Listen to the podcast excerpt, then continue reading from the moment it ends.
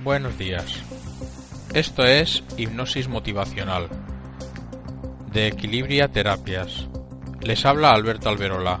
Soy biólogo, máster en nutrición y máster en hipnosis y en coaching con PNL.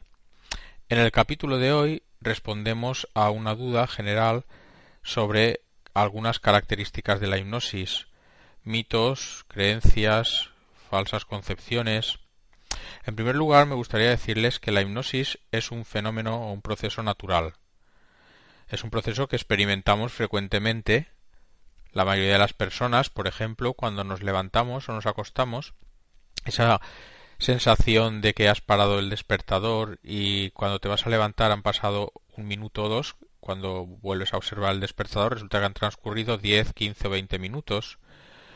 Lo mismo al acostarse, ese estado de duerme vela en el cual percibes el entorno, oyes, pero te pasa el tiempo volando y cuando te das cuenta estás durmiendo. Esos estados de, de vigilia, de duerme vela, en algunos momentos se asemejan bastante a lo que es la hipnosis. Otro mito es que en la hipnosis pueden controlar tu voluntad, pueden hacer que pierdas el control o pueden hacer que tú realices actos que están en contra de tu voluntad, de tus principios o de tus intereses. Esto es falso.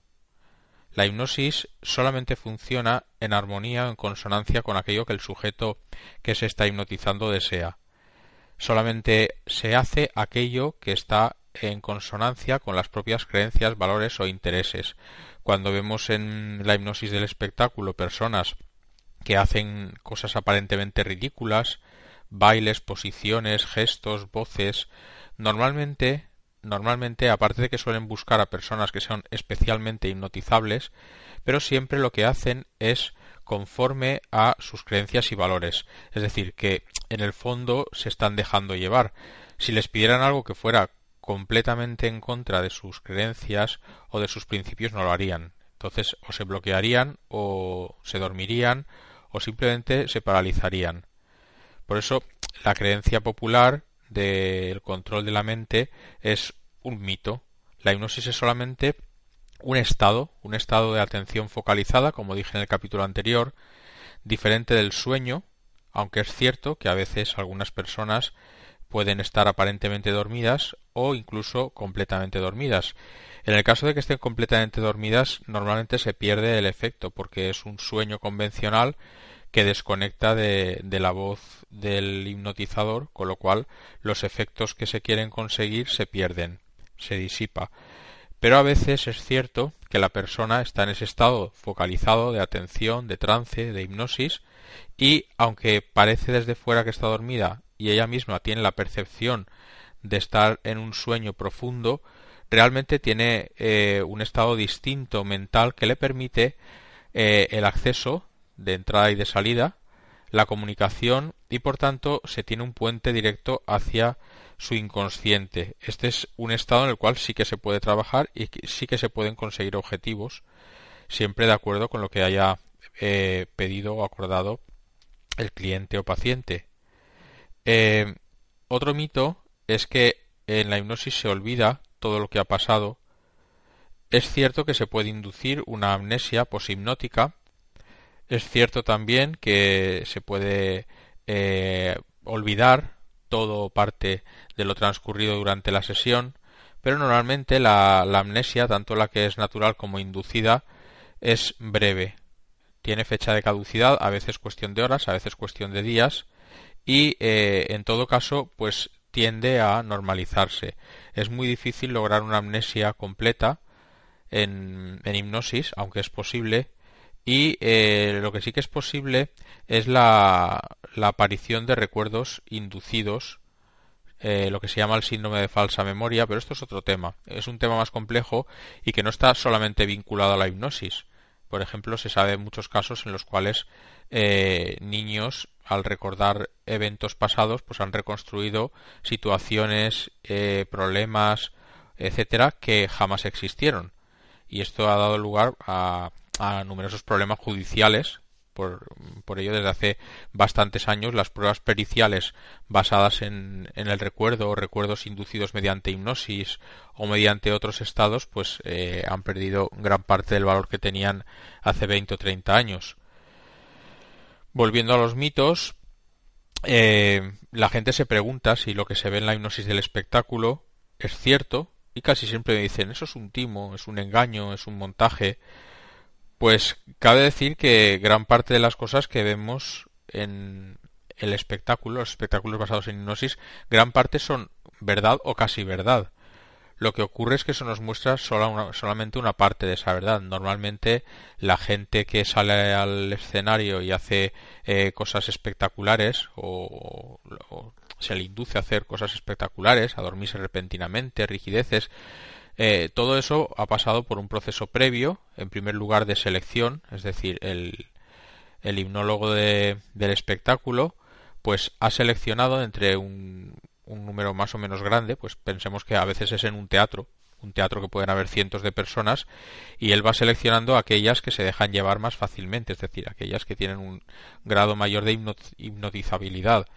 Eh, eso por un lado. Por otro lado, la persona, dentro de estas personas, las que se avienen y, permiten acceder al escenario, pues también tienen un, componente, una voluntad de, dejarse llevar, de, de dejarse hacer, y también hay una especie de, impulso interno, interno de, que si se sale allí pues hay que cumplir, digamos, ¿no? A veces esto es más o menos inconsciente, pero todo junto hace que eh, en el espectáculo se vean cosas pues espectaculares, que es lo que se pretende.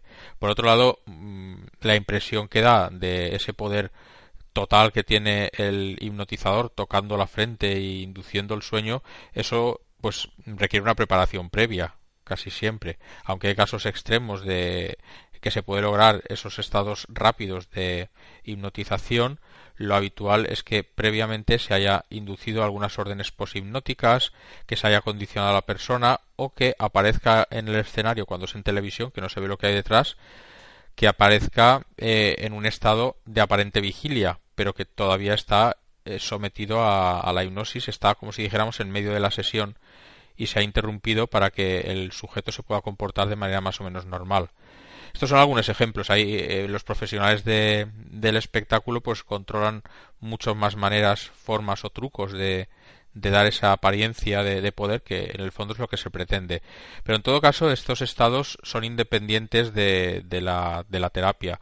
Para la terapia normalmente no hace falta lograr estos estados de hipnosis profunda tan exagerados, salvo algunos casos como por ejemplo para la hipnoanalgesia o para la anestesia, para cosas que requieren un, estado muy, muy seguro, digamos, de, focalización. E incluso así, pues muchas veces se nota, eh, se nota que se puede conseguir, y de hecho hay grandes profesionales como el doctor Escudero que consiguen estados de, de analgesia o de anestesia prácticamente en vigilia, con lo cual realmente el estado de profundización o de sueño aparente vinculado al grado de, consecución de anestesia o de otros efectos, pues no existe. ¿eh? Es bastante independiente. Por otra parte, volviendo a lo de la voluntad, eh, nadie, nadie puede hacer nada que no desee. Esto tiene eh, un, efecto importante y es que cuando se utiliza la hipnosis para terapia, pues es muy importante previamente tener muy claro el camino, el camino que, se va a seguir, aunque no se le explicite del todo al cliente o al paciente, hay que tener muy claro cuáles son los pasos a seguir y, y qué teclas, digamos, qué aspectos del inconsciente, qué aspectos emocionales y conductuales se van a intentar modificar para que sea eh, prácticamente sea la persona la que te pida qué es lo que quiere conseguir y cómo lo va a hacer y hasta dónde está dispuesta a llegar.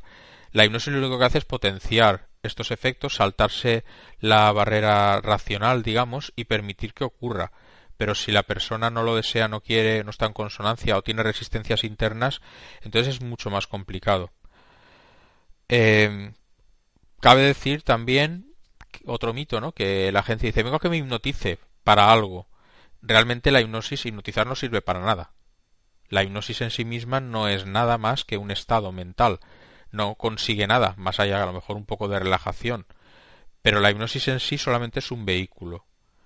Realmente lo importante es la terapia que se hace dentro de la hipnosis, por eso tan, tan importante es la preparación, el estar alineado con el cliente, como el proceso propiamente de hipnoterapia, es decir, lo que se hace dentro de la hipnosis, eh, que puede ser pues terapia de muchos tipos, puede ser un coaching para deportivo, para los estudios, puede ser una terapia cognitivo-conductual como la que se hace en vigilia, puede ser puede ser una terapia más metafórica al estilo de la hipnosis ericksoniana, incluso con cuentos eh, dentro de la hipnosis, pero todo ello eh, siempre teniendo en cuenta que lo que se hace dentro de la hipnosis es lo mismo que se haría estando fuera de la hipnosis, en un estado de conversación normal. La diferencia es que la hipnosis es muchísimo más rápida, porque se salta, como digo, las barreras conscientes, las resistencias, eh, en la medida en que eh, la persona lo permite.